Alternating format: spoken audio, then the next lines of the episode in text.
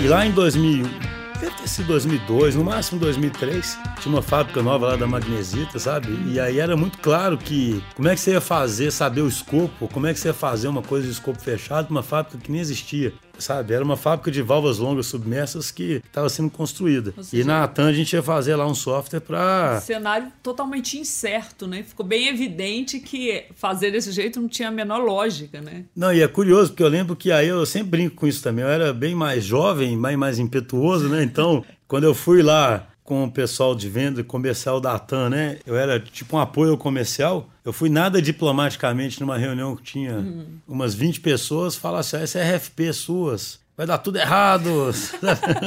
e aí, para nossa surpresa, né, o Alberto era uma dessas pessoas que estava lá. Gostou e ele, ele Eu acho que ele gostou falou. e acredito que ele já, né, na já verdade, já caminhava, linha, né? caminhava nessa, nessa linha. Mas eu estou comentando isso por quê? Porque é curioso que durante todos os anos subsequentes, exceto agora, hum.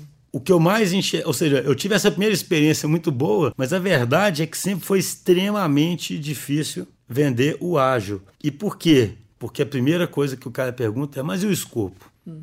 Mas e quanto que eu vou gastar? Mas e o orçamento? Não que não seja, não que o quanto vai gastar não seja uma pergunta extremamente plausível. Claro. É, é claro que ela é extremamente plausível. Mas assim, esse negócio é interessante, porque durante, eu diria que até muito recentemente, era impossível você falar que vai vender alguma coisa sem falar qual é, o escopo. E hoje em dia está mudando fortemente por causa do medo que as empresas estão tendo da transformação digital, elas estão tendo que mudar e né, estão tendo que abrir mão de controlar esse escopo. Mas o escopo virou esse negócio assim, sabe, de ter que controlar o escopo. Então, aí você colocou uma outra área aí na jogada, que é a área de compras, né? Compras, compra por escopo, né?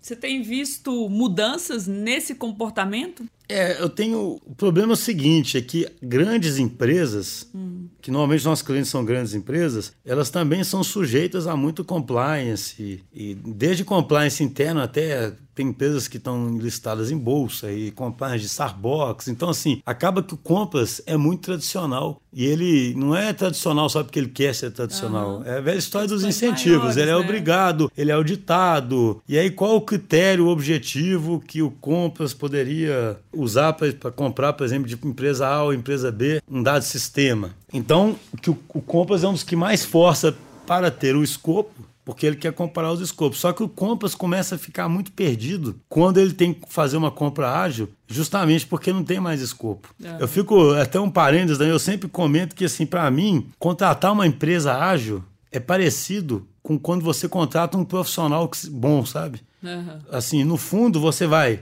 entrevistar aquela pessoa. Se é um cargo de alta senioridade, você vai, claro, fazer muita pergunta, vai envolver muita gente, vai sabatinar, etc. Mas uma vez que você confie, você vai fazer uma experiência, entendeu? Tá. E o processo tradicional de compras é tentar garantir tudo antes, entendeu? Porque tem a ver com o escopo. Então, solta uma RFP extremamente detalhada, com um milhão de restrições. E aí, o que, que isso causa no mercado?